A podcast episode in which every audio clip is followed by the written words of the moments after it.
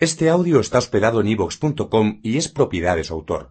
ivox.com es el audioquiosco gratuito de radios y podcasts en español. El informe final. El atentado de Oklahoma. Oklahoma City. Miércoles 19 de abril de 1995. 6.53 de la mañana. El sol se alza sobre el edificio Alfred P. Murrah. Esta estructura de nueve pisos alberga 16 agencias federales. Más de 300 personas trabajan allí a diario. Aren Almond se dispone a llevar a su hija Bailey a la guardería ubicada en la segunda planta del edificio.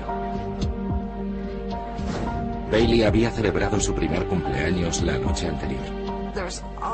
Aún estaban sin abrir algunos regalos. Recuerdo que pensé, ya tendrá tiempo de verlos. Cada día otros muchos padres como Jim y Claudia Denny dejaban a sus hijos en aquella guardería. A veces, cuando teníamos que despedirnos de ellos, lloriqueaban un poco porque no querían que nos marcháramos. 9 de la mañana. Al otro lado de la calle, frente al edificio Murrah, Luke Leiber está en una reunión del Consejo de Aguas de Oklahoma. Todas las reuniones son grabadas. This is Wednesday, April the 19th, 1995. 9 y 2 minutos de la mañana. With regard to this proceeding, basically, there are four elements that I have to uh, Luke Leiber está hablando. receive information regarding them. Pero una explosión arrasa el despacho. Everybody looking down here.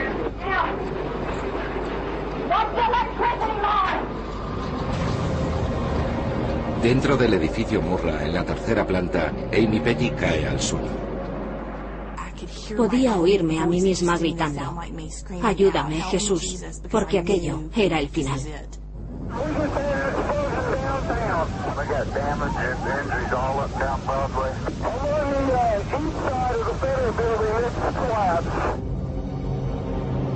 A 15 manzanas del lugar de la explosión, Chris Fields nota el temblor del suelo en la estación de bomberos. Salimos a la calle a ver qué pasaba y vimos una densa cortina de humo viniendo hacia nosotros y acudimos al lugar.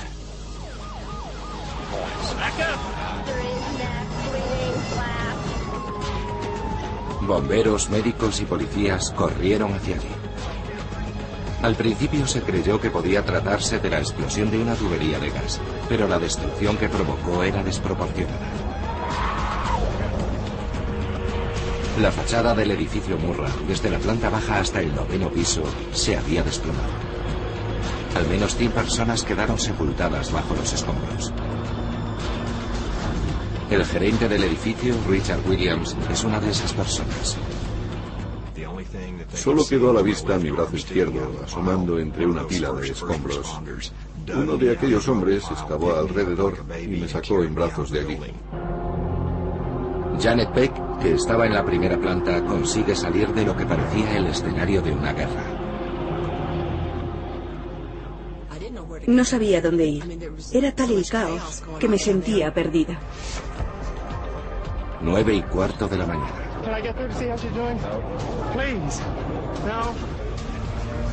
Acuden personas desde todos los puntos de la ciudad. Claudia Denny recorre a toda prisa las tres manzanas que separan su oficina del lugar del siniestro. Su marido Jim se dirige hacia allí en coche. Sus hijos de dos y tres años respectivamente estaban en la guardería del edificio Murrah. Yo me quedé paralizada porque sospechaba que nadie saldría con vida. Toda la segunda planta había desaparecido. Había que salvar a todos los niños que fuera posible. El bombero Chris Fields hace un triste descubrimiento entre los escombros. El cadáver de una niña de un año. Un fotógrafo aficionado tomó esta imagen de Fields con el cuerpo de la niña entre sus brazos. Estaba muerta y solo pensaba en cómo se lo harían saber a sus padres. 9.45 de la mañana. Agentes del FBI se unen a la operación de rescate y buscan pruebas alrededor de un cráter de 5 metros de profundidad por 9 de diámetro, resultado de la deflagración. A unos 100 metros de allí hallan el eje carbonizado de un camión. Un testigo describe cómo cayó desde el cielo con sus más de 100 kilos de peso. Oyó un ruido similar al de una hélice y vio como algo se desplomaba sobre el capó de su coche. Un experto en explosivos del FBI trata de comprobar si el eje pertenece al vehículo que podría haber transportado la bomba.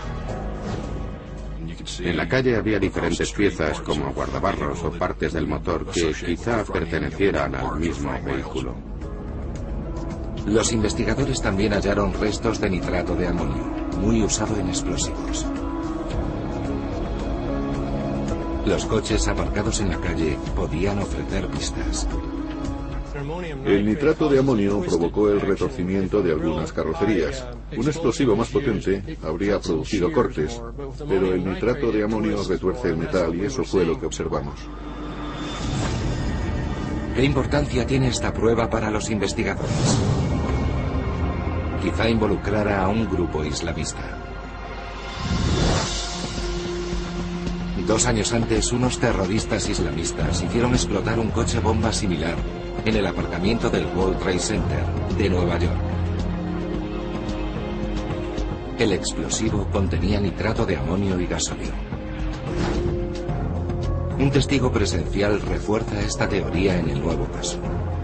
Declara al FBI que vio a dos hombres de rasgos árabes huyendo de la escena del atentado en una camioneta de color oscuro. Las autoridades lanzan una orden de búsqueda.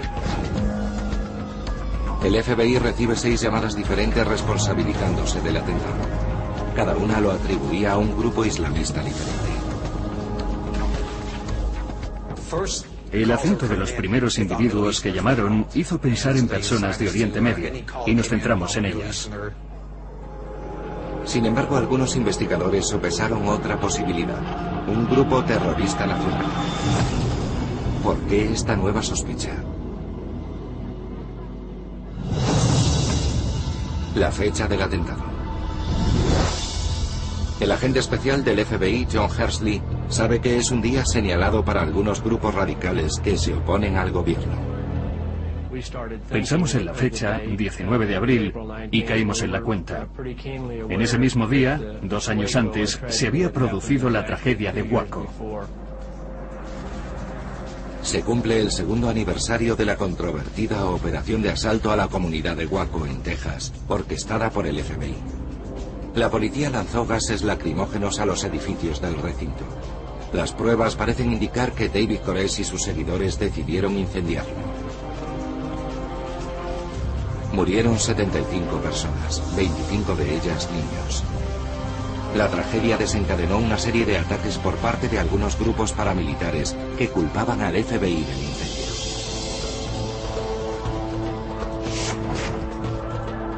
10.30 de la mañana. Numerosas unidades médicas se instalan en el lugar del atentado.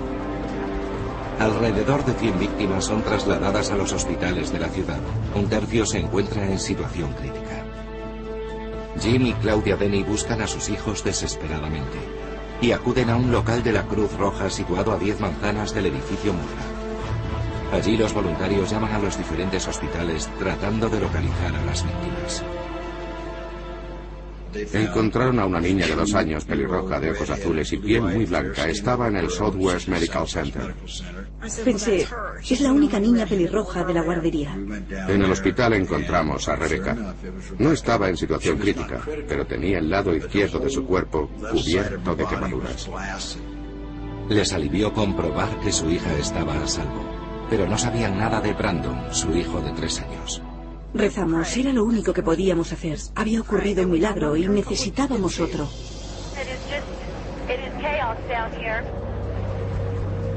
Los investigadores estudian el eje carbonizado que, de acuerdo con las pruebas, podría pertenecer a la camioneta que transportaba la bomba. Descubren que el eje lleva impreso el número de identificación del vehículo. Dicho número puede revelar el fabricante del mismo y los datos de registro llevar hasta su propietario. El dato parece prometedor. Ponía PVA 26077. Menos de tres horas después del atentado, el FBI ya tenía la primera prueba del caso que conduciría al primer sospechoso. Surgen más preguntas y respuestas en el informe final.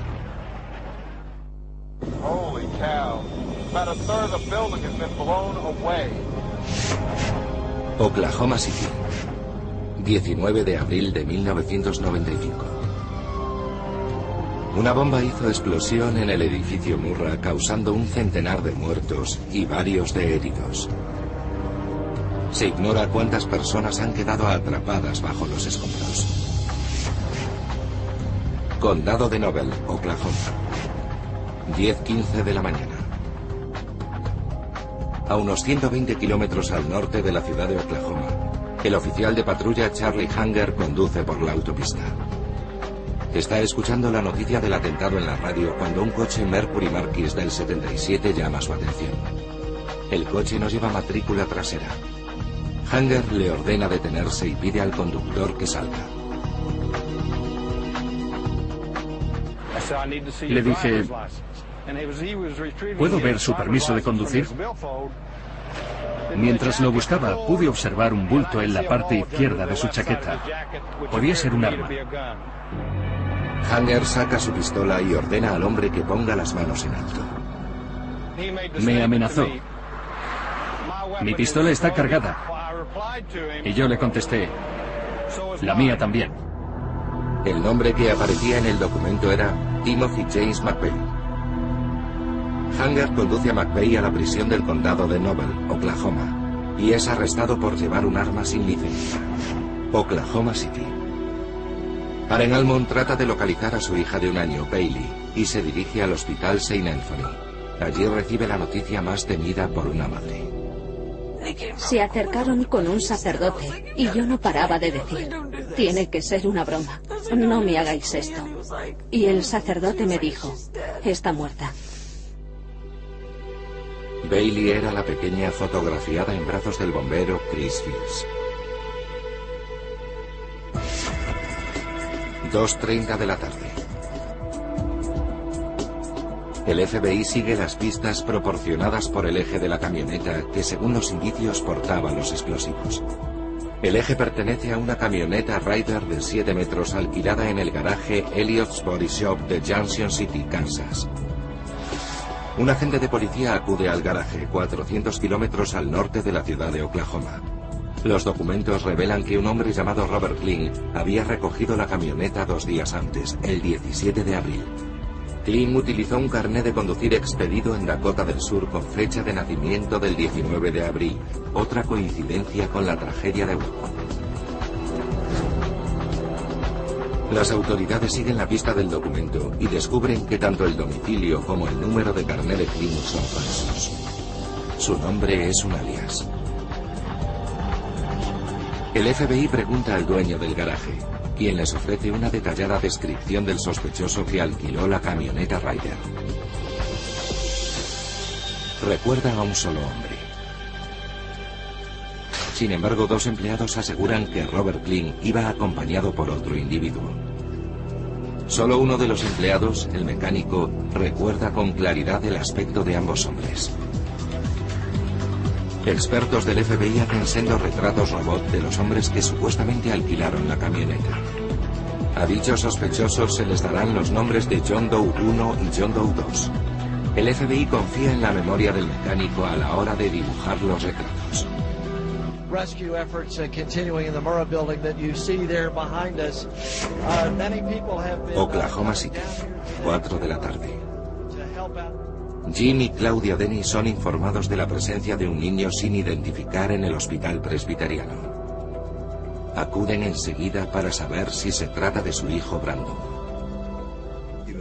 Estaba completamente hinchado y tenía la cabeza vendada. Brandon tiene una marca de nacimiento en un muslo. Y cuando me fijé, aunque su rostro era casi irreconocible, les dije, se llama Brandon Denny. Los médicos advierten que con tales heridas el niño tiene pocas posibilidades de sobrevivir. Es necesario extraer parte del cerebro y reconstruir el cráneo. Los dos dijimos que mientras sobreviviera, incluso aunque no pudiera caminar ni hablar, lo llevaríamos donde fuera necesario para intentar que se recuperase, porque somos sus padres. 20 de abril.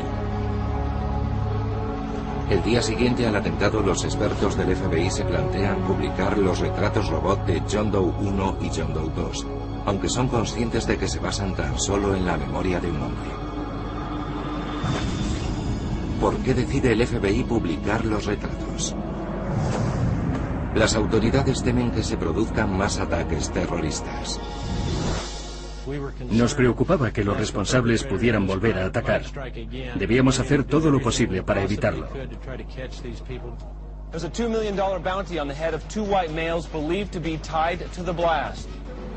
La indignación aumenta en proporción al número de víctimas mortales. Nos volcamos al máximo. Muchas personas habían perdido algún ser querido. Queríamos que se hiciese justicia. Agentes del FBI recorren Junction City, Kansas, mostrando los retratos robot. Visitan el motel Dreamland, a unos 10 kilómetros del garaje Elliott's Body Shop, y hablan con la propietaria. Reconoce a uno de los sospechosos retratados, John Doe 1. Indicó que se parecía mucho a un hombre que se había alojado en el motel. La propietaria revisó el registro y encontró una ficha a nombre de Tim McVeigh. Recuerda que llegó solo y alquiló una habitación por cuatro noches la semana anterior al atentado. Y también recuerda una camioneta Ryder de color amarillo en el aparcamiento de su motel. ¿Quién era Tim McVeigh? Los investigadores ya tienen un primer sospechoso, John Doe 1, que parece utilizar dos nombres, Tim McVeigh y Robert Cliff. El FBI examina la tarjeta del registro del motel. La dirección no es la misma que la usada para alquilar la camioneta. En la tarjeta aparecía North Van Dyke Road 3617, Decker, Michigan. Esa pista conduce hacia otros sospechosos. Lo descubriremos en El informe final. Oklahoma City. 21 de abril de 1995. Cientos de agentes federales investigan el peor ataque terrorista perpetrado hasta entonces en Estados Unidos. Las autoridades tienen el nombre del principal sospechoso, Tim McVeigh, pero aún no lo han encontrado. Indagan en la base de datos y descubren que alguien con ese nombre está bajo custodia policial en Perry, Oklahoma, por tenencia ilegal de armas. Unos agentes se personan en la prisión del condado de Nobel. No sabíamos con qué nos íbamos a encontrar allí. Y le preguntaron a McVeigh si sospechaba el motivo de su visita. Entonces dijo, seguramente es por lo de Oklahoma City. Después se negó a responder más preguntas. En el registro de la prisión, McVeigh había dado la dirección 3616 North Van Dyke Road, Decker, Michigan, la misma que aparecía en el registro del motel Dreamland.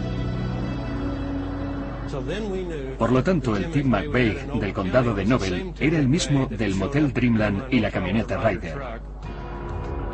Probablemente era John Doe 1 y quedó bajo custodia federal.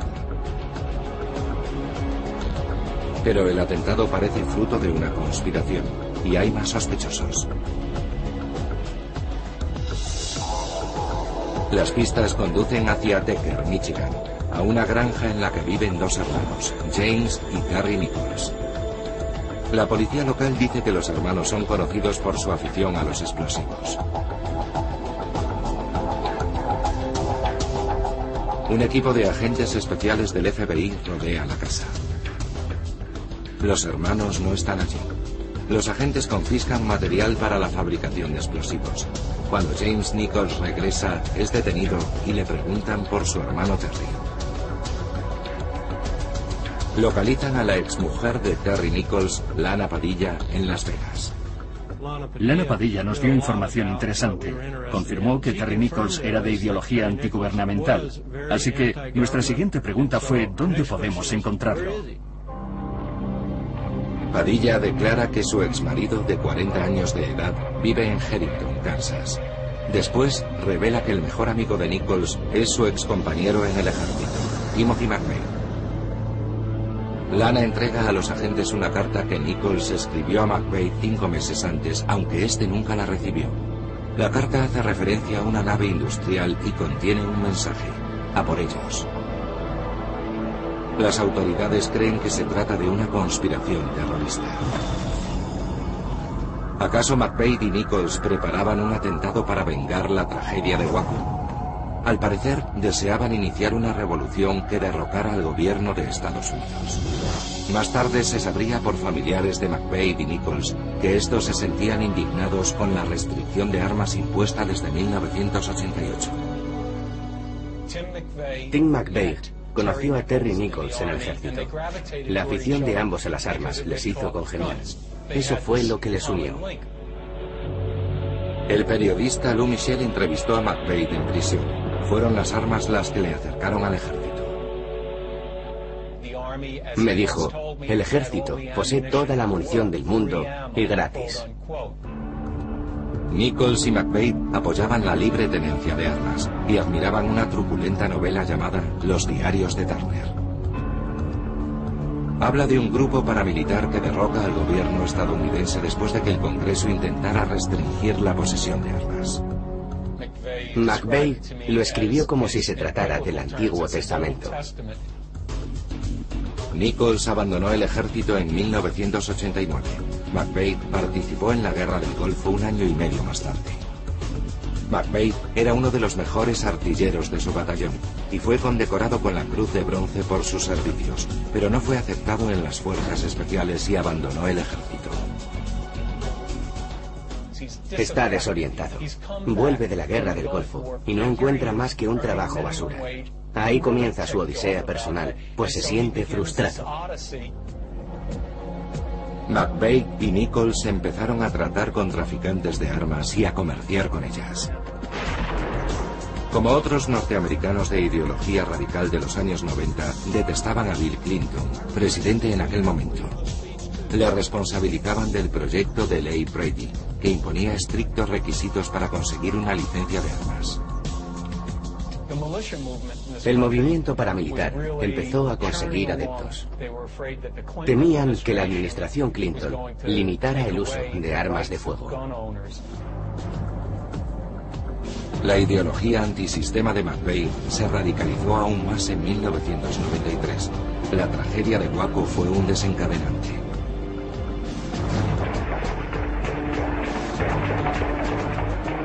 Para McVeigh, el ataque sufrido por los davidianos demostraba abuso de poder por parte del gobierno. Incluso McVeigh compareció en el lugar durante los 51 días del asedio. Aquello parecía una feria. Se vendían pegatinas reivindicativas y cosas así, y él estaba allí. Unas semanas más tarde, McVeigh y Nichols vieron por televisión cómo el edificio de los davidianos volaba por los aires. Estaban convencidos de que era obra del FBI. La muerte de 50 adultos y de 25 niños acrecentó la ira de McVeigh contra el gobierno. Este hecho hizo que pasara del pensamiento a la acción. El frágil equilibrio de Timothy McVeigh se rompió. Decidió que tenía que hacer algo. McVeigh se encuentra bajo custodia policial, pero el FBI teme que sus cómplices planeen más atentados. Harrington, Kansas.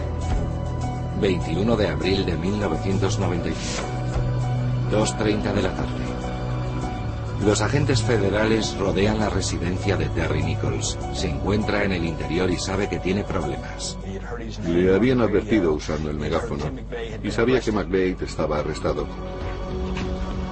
Nichols, temiendo el asalto de su casa, decide entregarse a la policía. Cuando es interrogado por las autoridades federales, niega cualquier participación en el atentado. Tiene una sólida coartada. El día del atentado se encontraba en Kansas con su familia. Sin embargo, duda al referirse a su último encuentro con McVeigh. Fue tan solo tres días antes de la explosión. Nichols afirma que fue a Oklahoma a recoger a McVeigh porque éste tenía problemas con su coche. Declara que de camino a Kansas McVeigh mencionó que algo grande iba a pasar. No solo nos entregó a Tim McVeigh en bandeja, sino que hizo comentarios que podían incriminar a su amigo, esculpándose a sí mismo.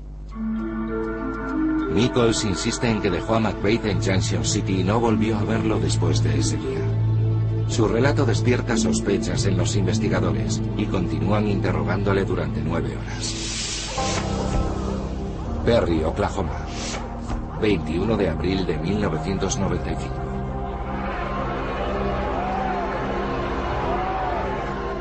Han pasado dos días desde el atentado.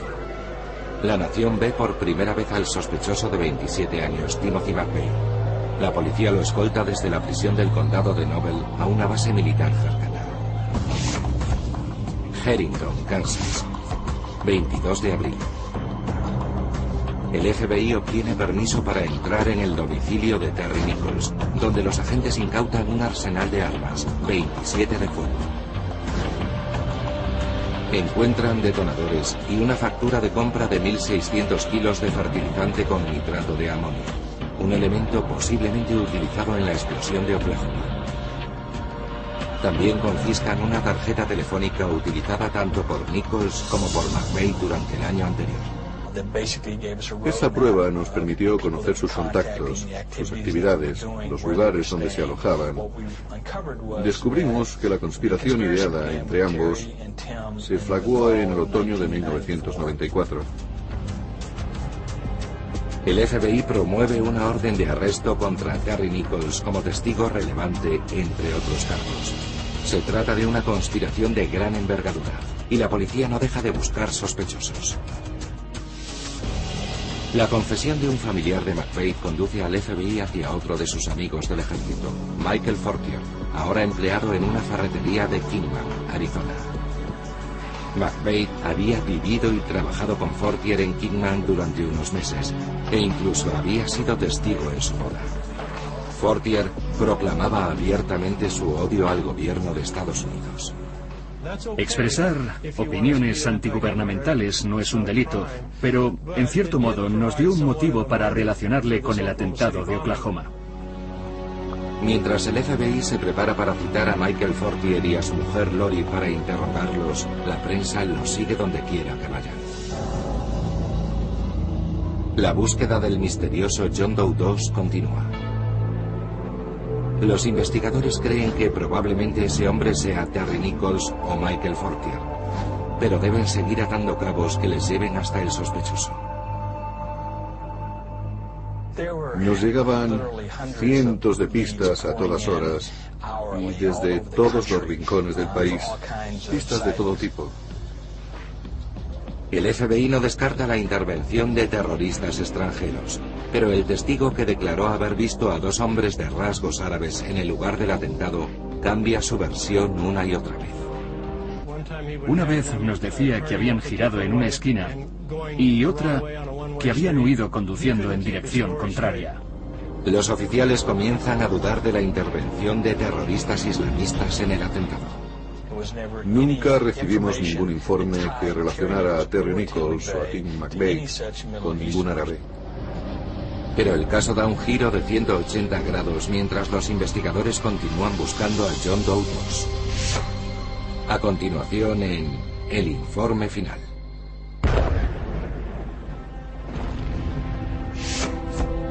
Oklahoma City. 23 de mayo de 1995. Cinco semanas después del atentado, las autoridades ordenan que se realice una demolición controlada del edificio federal Alfred P. Murrah. Ahora se podrán recuperar los cuerpos que permanecieron bajo los escombros. El saldo de muertos se eleva a 168, entre los cuales hay 19 niños. Los investigadores recorren el país intentando completar el puzzle y siguen buscando sospechosos. Hasta ahora han encontrado una conexión entre los exsoldados Timothy McVeigh y Terry Nichols y la compra de 7.500 kilos de fertilizante con nitrato de amonio. Pero buscan más pruebas que puedan conducirlos a McVeigh y a Nichols. Teníamos agentes investigando robos de explosivos que pudieran estar conectados con el caso. Y finalmente averiguaron que se había perpetrado uno cerca de donde trabajaba Terry Nichols. Cientos de cartuchos de dinamita y detonadores habían sido robados de una cantera seis meses antes del atentado. Estos detonadores son idénticos a los que se encontraron en el domicilio de Terry Nichols. Las sospechas del FBI aumentan cuando los agentes descubren que McVeigh había comprado 630 litros de gasolina. Más tarde se sabrá que es el combustible utilizado en el atentado de Oklahoma City. El fiscal federal Larry McKee, que colaboró en la acusación contra McVeigh y Nichols, afirma que se puede probar que ambos sospechosos tenían todos los materiales necesarios para fabricar la bomba. Explosivos, fertilizante con nitrato de amonio y gasolina. Estos materiales usados aisladamente podrían causar daño a una persona, pero juntos son un arma mortal.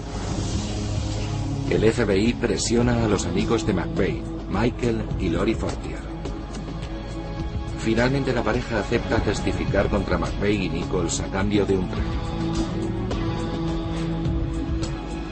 Michael Fortier admite que McVeigh había intentado involucrarlo en una conspiración en septiembre de 1994.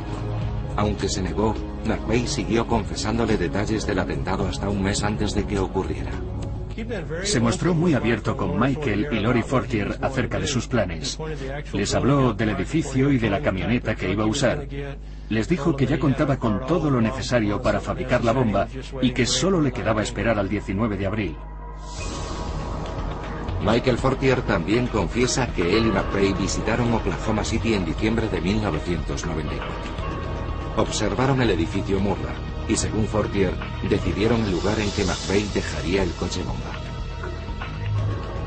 A pesar de que la parte frontal del edificio fuera de cristal, Fortier afirma que desconocía que hubiese una guardería en él, pero las autoridades no le creen.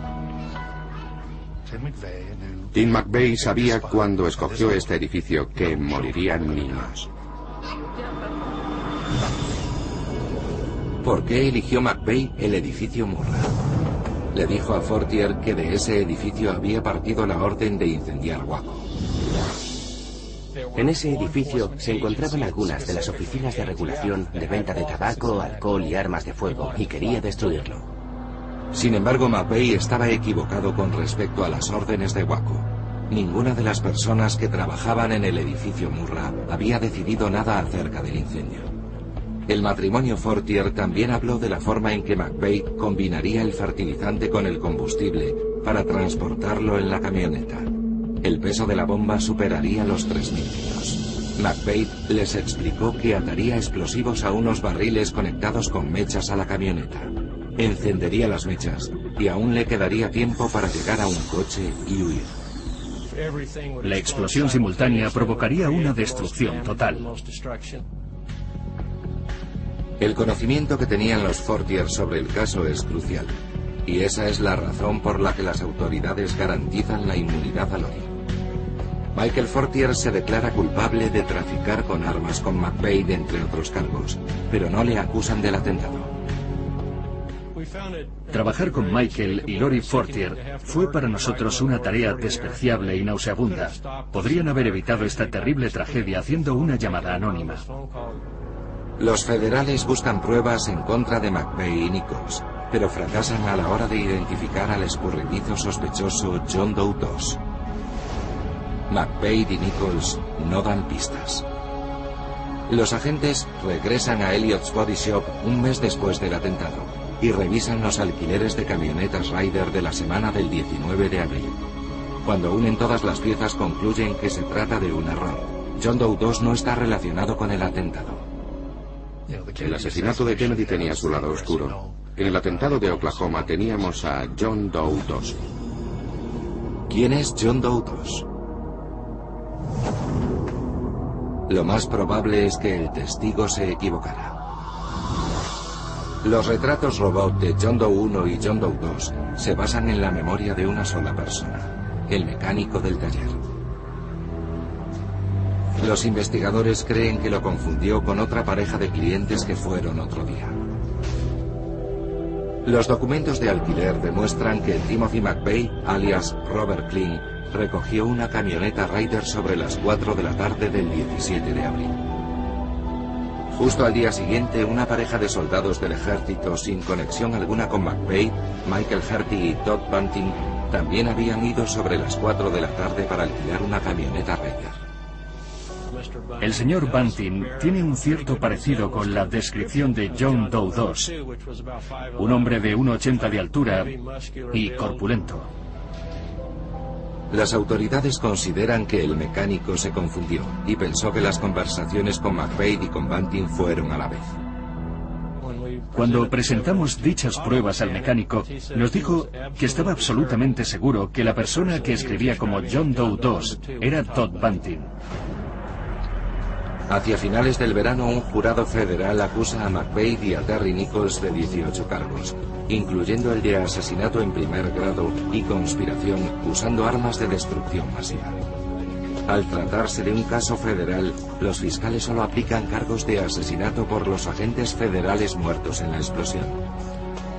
Mientras McVeigh espera su juicio, el abogado defensor de oficio Stephen Jones no cree en las palabras de McVeigh cuando afirma que actuó en solitario.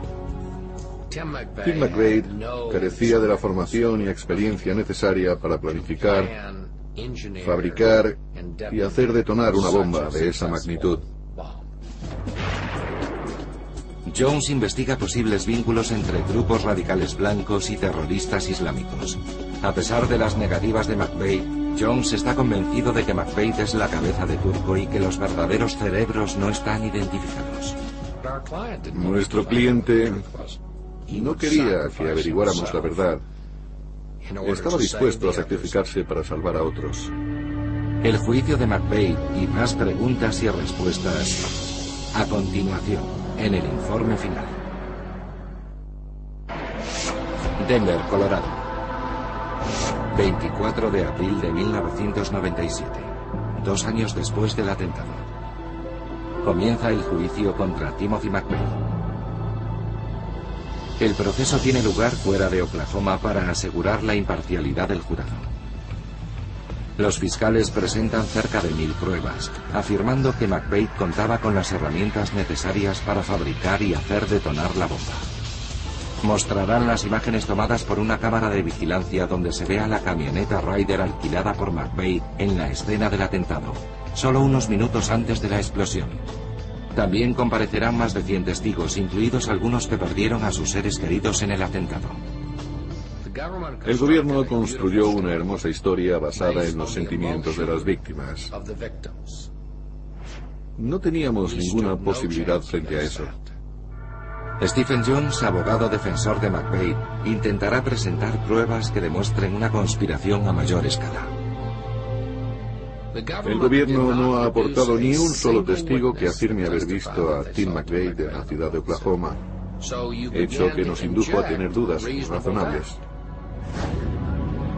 Jones sostiene que ni McVeigh ni Nichols poseían los suficientes conocimientos para fabricar bombas y sugiere que una organización terrorista, tal vez de extrema derecha, es la responsable. Las acciones terroristas las cometen profesionales no tenemos ningún dato registrado de que un ataque terrorista de tal importancia haya sido provocado por dos aficionados. ¿Existen pruebas de que un grupo paramilitar estuviera directamente vinculado al atentado? Todo depende de que existan pruebas. Las llamadas telefónicas demuestran que dos semanas antes del atentado, McVeigh se puso en contacto en Oklahoma con una comunidad llamada Elohim City, que defiende la supremacía blanca. Sin embargo, afirmó que solo estaba buscando posibles escondites. Después no volvió a ponerse en contacto con ellos. Las autoridades no encontraron más pruebas que vincularan el complot con Elohim City o con otro grupo paramilitar. Se investigó en profundidad a McVeigh, Nichols y Fortier para averiguar si militaban en algún grupo. Tal vez se sintieran arropados al asociarse con personas vinculadas a grupos paramilitares, pero ellos no eran miembros de ninguno. Junio de 1997. El juicio de McVeigh ha durado un mes y llega a su fin. El jurado lo condena por conspiración y asesinato y lo sentencia a pena de muerte. El juez envía a McVeigh a Supermax en Florence, estado de Colorado, una prisión de máxima seguridad. Un mes después, McVeigh presenta su apelación. Entre sus argumentos está que la presión creada por los medios había influido en el jurado. Diciembre de 1997. En un juicio aparte, un jurado condena a Terry Nichols por conspiración y por homicidio involuntario. Nichols es condenado a cadena perpetua sin derecho a libertad condicional, una sentencia menor al considerar que no ha participado directamente en el atentado. Es trasladado a Supermax, donde se encuentra McVeigh. Julio de 1999. McVeigh es transferido a la prisión de Terre la única que cuenta con un corredor de la muerte en el estado de Indiana. El escritor Lou Michel entrevista al convicto en prisión. McVeigh expresa su decepción por el atentado en Oklahoma City. Considera que ha fracasado al no provocar la revolución que deseaba. Pensó que ese hecho significaría el comienzo de algo más grande. Es decir, que él iba a ser quien lo iniciara, pero nunca se hizo realidad. Y afirmó también que el movimiento paramilitar había perdido una gran oportunidad. 19 de abril de 2000. Se inaugura el monumento de los caídos de la ciudad de Oklahoma. Rinde tributo a las víctimas del atentado. 168 sillas vacías representan las vidas que se perdieron. En el lugar donde se levantaba el edificio Murra ahora hay dos grandes pórticos. Uno de ellos tiene inscrito 901 y el otro 903, en recuerdo del momento de la destrucción. Terre Haute, Indiana. 11 de junio de 2001. 7 y 10 de la mañana. A Timothy McVeigh se le administra una inyección letal. Desde una habitación colindante, sus defensores y la prensa observan que no se resiste. Quería morir. Estaba preparado para morir. Dirigió su mirada hacia todos nosotros y dijo, está bien. Cuatro minutos después, se certifica la muerte de Timothy McVeigh. Sin embargo, aún quedan cuestiones por resolver acerca del crimen que se cobró la vida de 168 personas. Según el informe final, en el atentado de Oklahoma City, dos terroristas estadounidenses causaron la masacre.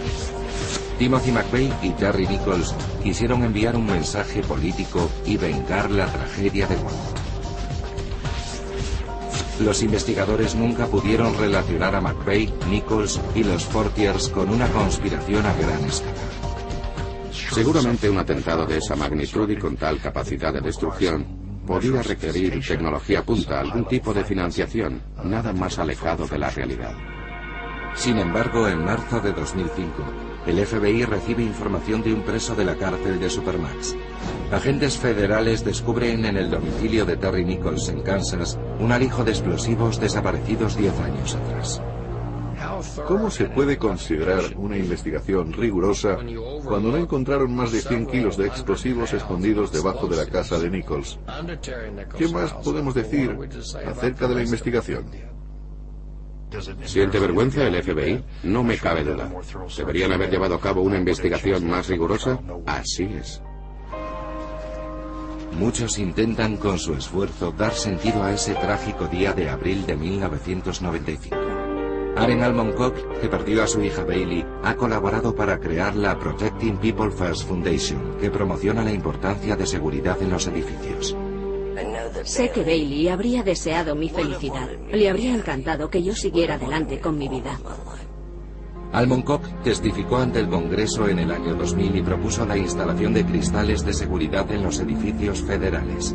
Esas medidas salvaron vidas en el atentado que sufrió el Pentágono el 11 de septiembre.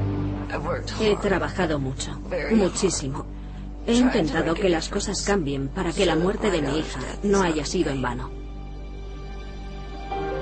Brandon y Rebecca Denny, dos supervivientes de la guardería, ya son adolescentes. Brandon fue sometido a cinco operaciones de cerebro después del atentado. Aún sigue en terapia a causa de las heridas sufridas. Sin embargo, sus familiares son optimistas. Han recorrido un largo camino desde ese día. Es bastante difícil olvidar un acontecimiento así. Siempre te afectará en tu vida. Nunca, nunca puedes olvidarlo. Cuando miro a mi hermano, sé que lo tendremos presente siempre. Aún hoy hay preguntas sin respuesta del atentado de Oklahoma. ¿Qué es lo que pudo transformar a un soldado condecorado como Timothy McVeigh en un terrorista? Puede que esto nos sirva como recordatorio. Los terroristas pueden surgir en cualquier país, incluso en el nuestro.